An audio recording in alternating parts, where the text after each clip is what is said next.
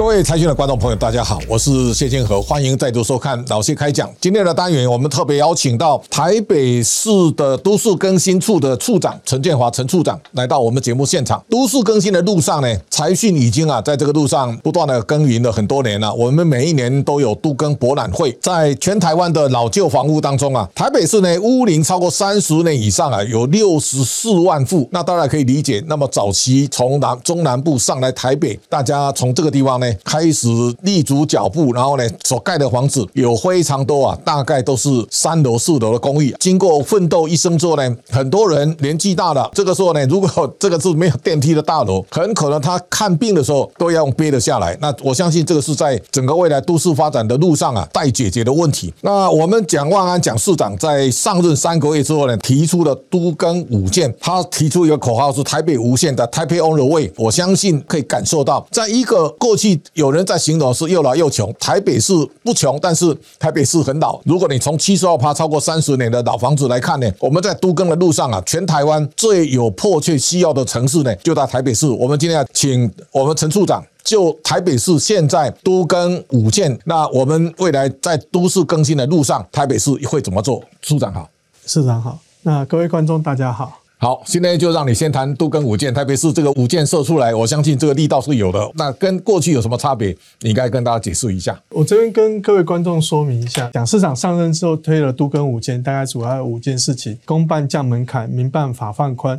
审查速通关、围绕排障碍跟电梯加码办，基本上都是在解决现行都市更新审议的困难的部分去加以琢磨。我们现在就从这个门槛九十趴，现在降到七十五趴。是都更最难就是那种钉子户，那你现在如果降到七十五啊，还有很多人不搬。我们这后面怎么解决？我们在这个督根五件后面，其实还有一件，就是我们会坚定的执行依法代拆。跟各位报告，今年三月的时候有一个公办督根，那我们也执行了。那七月多的时候，一个民办的一个督根的案子，那我们也执行了代拆。所以在这个五件之后，市府一定会依法执行，而且我们一定会透过两公两私的一些协商去做这样的一个事情。所以这两案子代拆之后，其实。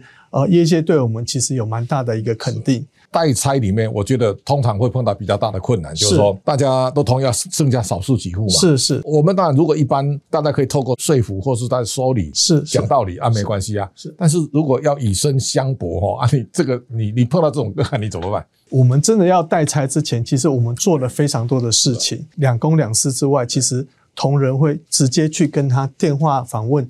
或者是亲自去拜访他，了解他真正的一个问题，很多的事情他们是可能是基于。它的价值的的的讲法，那我们就必须要跟他说明。呃，像我刚刚讲最近的七月的那个部分的时候，我们也去做说明。所以后来那个代拆的部分，其实是都还算顺利啦。除了这两个案子之外，还有一个案子是到最后的时候，透过我们的协商的部分达到了一个共识。所以中间其实是已经透过程序上面已经完结了。对，所以是否在这个代拆的这个部分，我们一定会秉持着真诚磋商的精神，让这样子一个案子能够不。成为这个都市更新的障碍，毕竟还有很多同一户是必须要再往前进行。好，这个现在就是说，在都更的路上，其实像类似士林文林苑哦，是是，他给大家很多的启发嘛，是是是是。原来这个剑拔弩张，这个案子给市政府在都更的路上有一个什么样什么样的一个参考的示范的效果？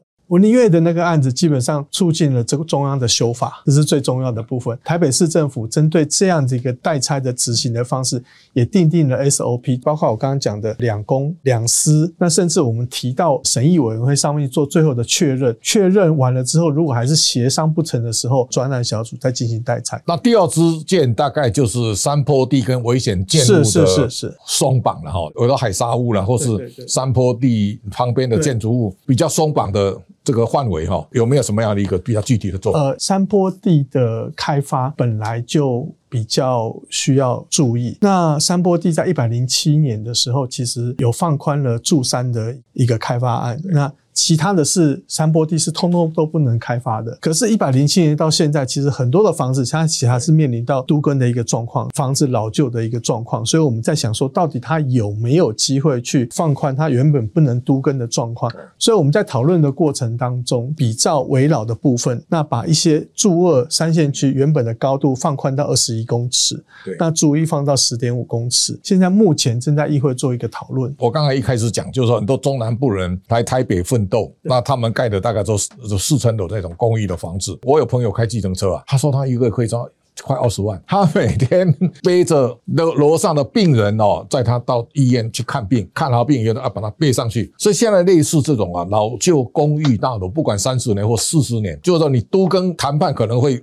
时间会拉很长。短期措施有没有什么样的救急的方式？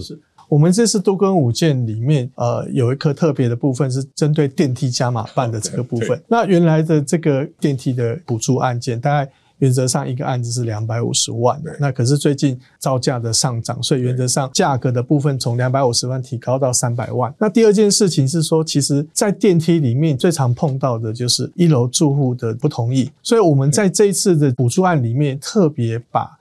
一楼相关的维护的这个部分也放在这个补助案里面，那希望能够提高这样子一个诱因。那第二点，呃，比较常常会碰到的，当然就是监管法令的问题。那这个部分，营建署跟监管处这边其实都有做一些适度的一个放宽。是。那其实最重要的还是社长刚刚您讲的这个部分，到底怎么样去说服？所以我们这个部分，大概基本上我们也有辅导团会去进驻。我还是说明一下，各位如果有都跟，不管是你要整件维护，或者是要拆除重建，你只要打电话到更新处这边来咨询，我们都有相对应的人或者是服务团队去给你们做诊断。那甚至于不同用户更新处都会前续去做一个调解。好，我想蒋市长上任到现在为止啊，除了拆除建筑物之外，哈，在地安老跟整建维护，哈，这个现在跟过去来讲有没有什么差别？跟之前的差别，当然是我刚刚讲的那个补助的增加，对，辅导团的处理跟法令的放宽，最后还是在人的协调上的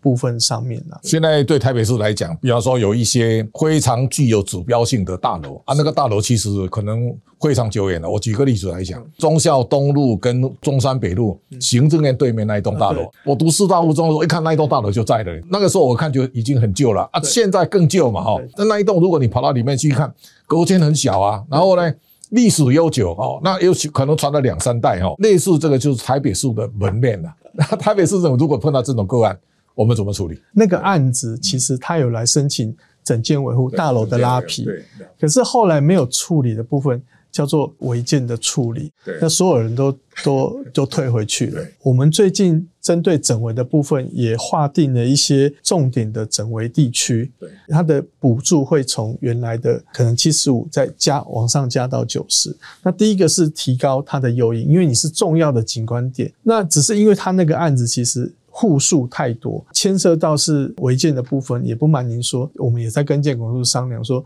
到底整件维护在这个违建上面可以做到什么样的处理？比如说，它整件维护因因为立面的关系，它的违建可能可以做余放宽，或者怎么样的部分，所以这个部分其实都还在跟建管处协商。当然，我讲的不是说让它就地的合法化，可是我到底能够让民众的疑虑减少到什么程度？那一种老旧房子哈，有大平数的大面积的户数多的。我认为那个是难度极高啊，那个将来就不知道怎么办了，你知道吗？对对对对。好，那刚刚我们大概都跟五件里面，大概从这个包括门槛降低，然后山坡地跟危险的建筑哈，还有三件，我们有哪三件？还有三件是一个围绕的排障碍，这个审议速通关。那还有最后刚刚我有讲的一个整件的加码办，我们审查的部分大概呃，民众一直觉得审议过程觉得很冗长，其实个案其实真的有个案的一个问题啦。那我们针对百分之百的这个部分，之之前其实是一六八的专案，那我们现在又把程序再缩短，所以讲了一个 一五零。那讲的一五零的概念是说，你以前审查的时候是干事会啊，什么委员会中间要修正，那你既然百分之百，那我就不让，就是我干事会的时候，我把意见给你，你也不用修，你就直接提到大会上面去。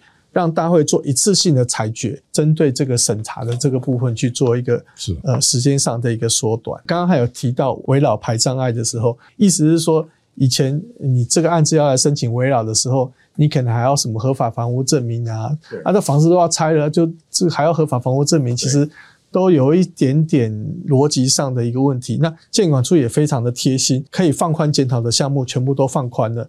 另外，针对这个培训师的部分，就是围绕重建。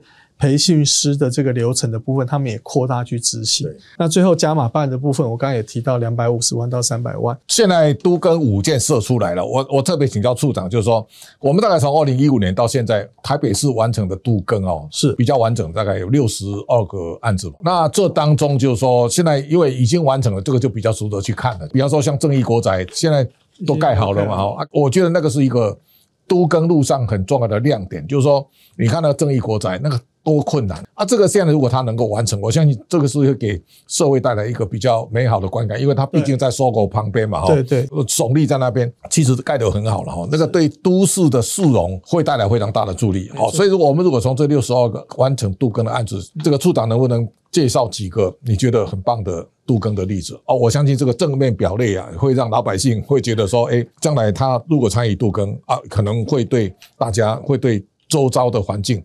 带来更美好的效果。因为我是公部门还是提整宅的部分呢？譬如说，像之前我们都一直在讲斯文里三期的整宅，对，那三期的整宅的部分现在已经都盖好，对，居民住进去了，所以这个是一个很好的一个可以看得到的一个范例。当然，它带动的其实是斯文里二期。另外有比较亮点的部分，我们最近水源二三期的公办都跟。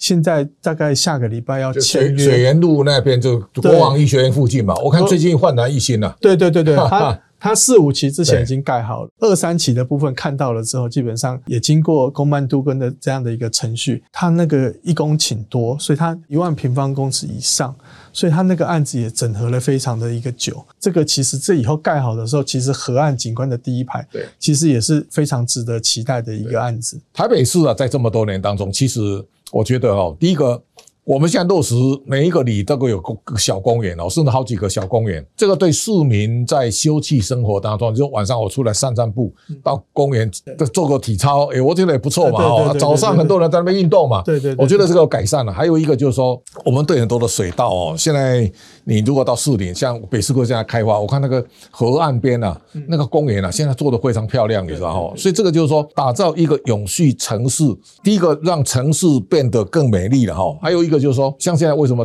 都更很重要，就是过去很多地方经过那个地震，啊，这个地震如果突然来一下。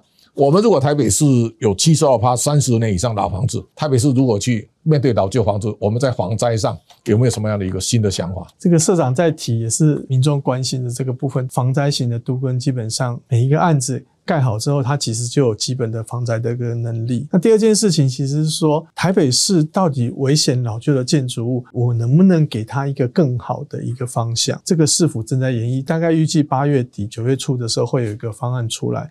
那另外，其实台北市未来其实真的都是都更的才有办法进行，所以我们针对都更都在做相关的更新计划。概念就是说我不是针对单栋的建筑物去看待这件事情，更新计划是针对这个地区，不管是公共设施，或者是它未来应该要留设的方式，或它整合的方式，那会让更新案子在整个都市的发展里面会。